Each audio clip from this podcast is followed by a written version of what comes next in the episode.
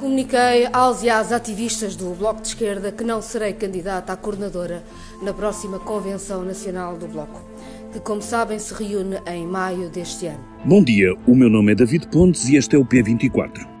E lá vamos nós assim para o quinto líder partidário a mudar desde que António Costa ganhou as eleições legislativas com maioria absoluta em janeiro do ano passado a Francisco Rodrigues Santos, CDS-PP, Rui Rio, PSD, Jerónimo Sousa, PCP, Coutrinho Figueiredo, Iniciativa Liberal, junta-se agora Catarina Martins, a líder do Bloco de Esquerda, que anunciou ontem que não se vai recandidatar ao fim de 11 anos de liderança. Catarina Martins não justificou a sua saída com a frase já quase vazia de sentido, mas habitual, das razões pessoais. Antes considerou que a instabilidade da maioria absoluta do PS e a crise multiplicada dentro do governo e em choque com a luta popular são um sinal do fim de um ciclo político pelo que a líder, afirmando que no Bloco não há períodos de funções muito longos, porque o partido gosta da cultura democrática, considera que é agora que o Bloco deve começar a preparação da mudança política que já está. A senhora que se segue deve ser a bem conhecida Mariana Mortágua, que tem afiado os seus dentes políticos no Parlamento, nomeadamente numa muito bem sucedida Comissão Parlamentar ao BES e em inúmeras e constantes aparições televisivas. Uma simples passagem de testemunho ou algo mais? Forjado no descontentamento de algumas das fações que existem no interior do Bloco por causa da atual líder ter abraçado a geringonça e devido aos subsequentes maus resultados nas últimas legislativas. E quem melhor para falar com o Ruben Martins do que a jornalista que na sua newsletter da sexta-feira passada anunciou aquilo que ontem todos noticiaram. A newsletter intitulava-se Mariana Mortágua, provável futura líder do Bloco de Esquerda. E quem a assinou foi a Ana Salopes, presença habitual no P24. Ouça-na agora. Tenham um bom dia. E é do futuro do Bloco de Esquerda que falo com a Ana Salopes, que está já comigo neste P24.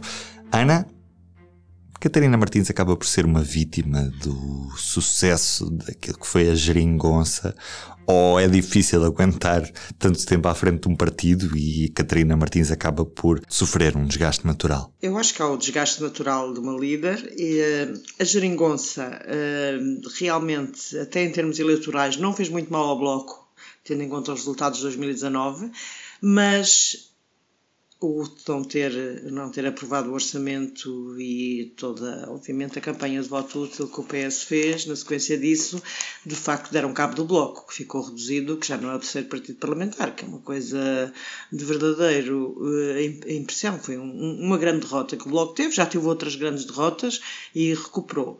Mas esta foi. E de facto, 10 anos é muito tempo num, num cargo de direção. Uh, isto não é o PCP, o Bloco, apesar de tudo, não é o PCP, apesar de ter alguns rituais muito parecidos, nomeadamente esta sucessão com a Mariana Mortágua, isso já está preparado há muito tempo, já está, não é uma novidade, não foi hoje, não foi a Mariana que lhe deu na cabeça candidatar-se, mas foi uma coisa muito preparada há algum tempo.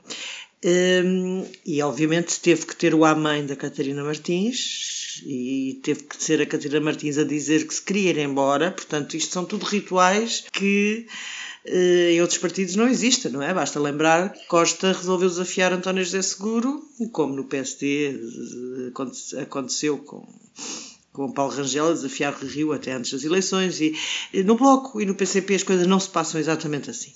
E é por isso que os críticos também falam em uh, falta de crítica interna e de capacidade de, de, ter uma oposição forte internamente. Pois, mas os críticos também são minoritários, não é? Porque há ali um lado, o Bloco manteve-se sempre fiel, o Bloco nasceu da, da, do PSR de Francisco Louçã, da UDP de Luís Fazenda e do, de um grupo chamado Política 21 de Miguel Portas. E foram esses três grupos que sempre foram a direção do Bloco os críticos, há, uns, há, há efetivamente críticos, mas os críticos, eles, no fundo, este grupo, que foi que se foi conseguindo entender muito bem durante mais de 20 anos, que o Bloco nasceu há mais de 20 anos, eh, o grupo entendeu-se, conseguiu entender-se bem conseguiu fazer um partido bem sucedido. Eh, o Bloco é o único partido, agora temos o Chega, eh, mas o Bloco é o único partido bem sucedido, novo, a seguir a, a, tirando aqueles de a seguir ao do 25 de Abril, foram criados. Porque os outros partidos todos que criaram desapareceram. Foram criados o PRD, que foi um grande partido patrocinado pelo general Lianes, Presidente da República, uh, ser fortíssimo, 17%, e morreu. Houve várias tentativas de criação de novos novos partidos e o Bloco é a única, a primeira, como digo, a primeira bem-sucedida. Agora temos o Chega, que obviamente teve um grande sucesso eleitoral e, a iniciativa liberal. Agora temos dois, mas durante muito tempo o Bloco nesse aspecto estava sozinho. Agora, claro que há um desgaste ao fim de 10 anos de liderança, um, e aliás, Catarina Martins, no seu discurso, diz aquela frase de que já começou um novo ciclo político, portanto, vamos mudar a estratégia para o um novo ciclo político, vamos mudar também o rosto. Isso nem sempre foi verdade no Bloco. Agora recordo-me que quando o Miguel Portas, ainda eh, o Miguel Portas, dá uma entrevista ao jornal I, onde eu na altura trabalhava, onde o Miguel Portas lança o desafio e diz e foi 10 anos, 12 anos após a fundação do Bloco, Miguel Portas diz que os fundadores devem afastar-se. Agora chegou a altura dos novos. E, de facto, os novos acabou por ser, primeiro, uma uma liderança bicéfala e naquilo não correu nada bem entre Catarina Martins e o falecido João Semedo, que não foi, não correu assim especialmente bem. Depois, Catarina Martins acaba por tem um começo difícil, por acaso teve um começo difícil, porque era muito difícil suceder a Louçã, que era um líder enfim, de grande qualidade política, de grande, de grande conteúdo político. Catarina Martins tinha muito, era muito mais inexperiente politicamente e, no entanto, ela de facto tornou-se uma grande líder, que, que é uma coisa. A campanha de 2015 é uma campanha de facto memorável a esse nível, que depois dá origem à geringonça.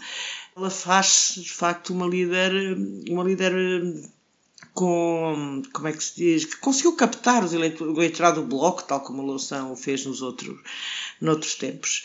Uh, agora vamos ver, não é? Agora é a vez de uhum. Marina Mortágua. Até porque o Bloco cresce muito à boleia das famosas causas fraturantes, que hoje em dia grande parte delas foram vitórias do Bloco e que, que já estão conseguidas, e o partido acabou por ficar sem essas causas para batalhar. Portanto, para onde é que Mariana Mortágua agora tem de se dirigir quando o que vemos é que uh, as pessoas mais jovens, que tinham mais, uh, mais capacidade de atração por este partido, agora estão a virar-se um pouco mais para a direita, especialmente para a direita da iniciativa liberal? Sim, estão a virar-se para a direita da iniciativa liberal porque há um certo sonho de que, para já, alguma a Iniciativa Liberal é um partido que atrai os jovens porque sabe falar para os jovens, que é uma coisa que o Bloco perdeu.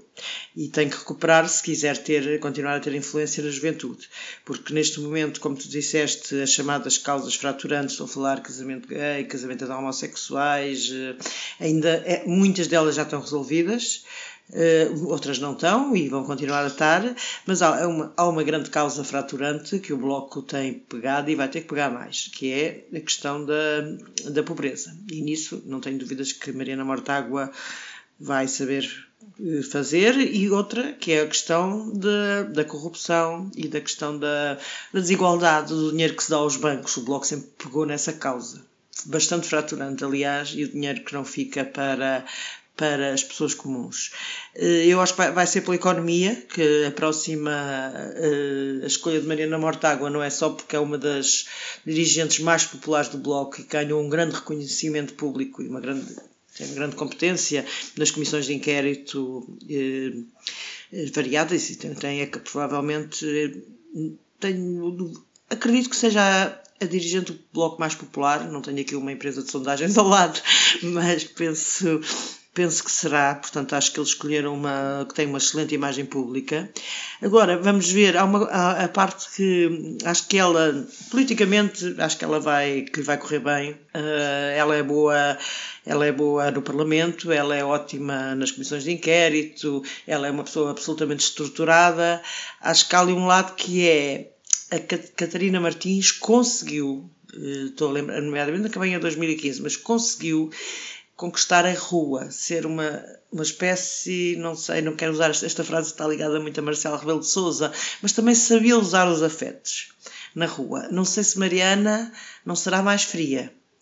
Uh, do que Catarina uh, em campanha. Isso é uma interrogação que tenho. Uh, obviamente, Mariana Mortágua já fez imensas campanhas, foi a cabeça de lista por Lisboa, portanto, ela, ela tem currículo de campanha, mas a campanha, até aqui, do Bloco estava centrada sempre na figura da coordenadora.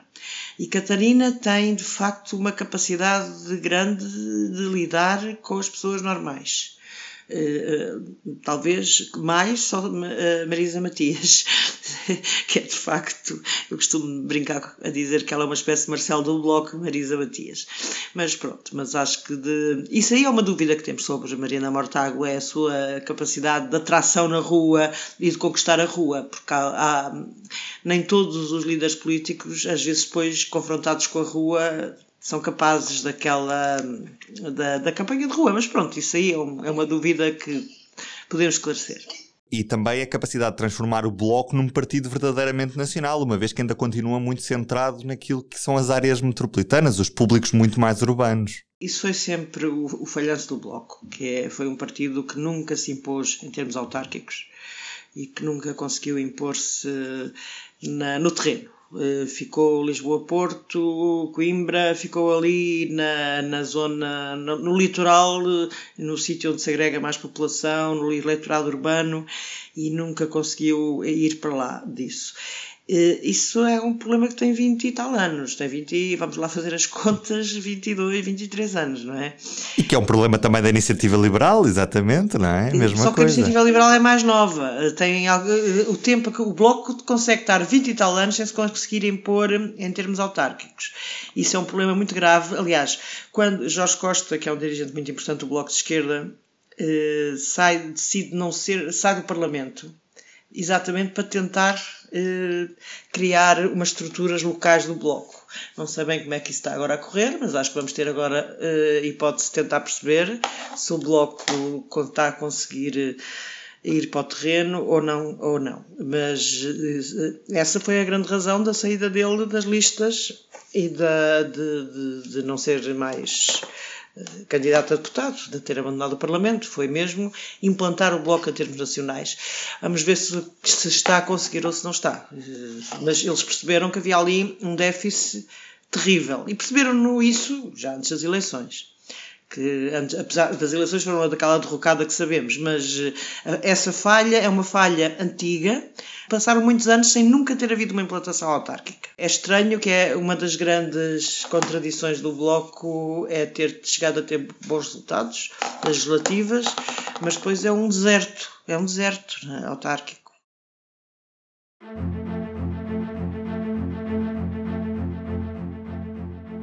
E finalmente há nome para o novo secretário de Estado da Agricultura.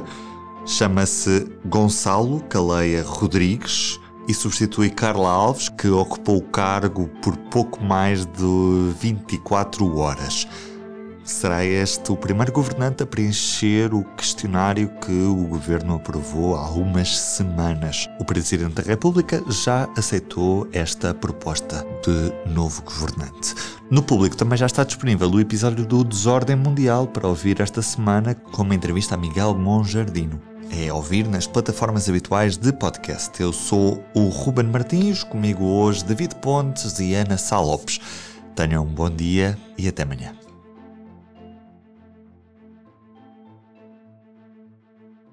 O público fica no ouvido.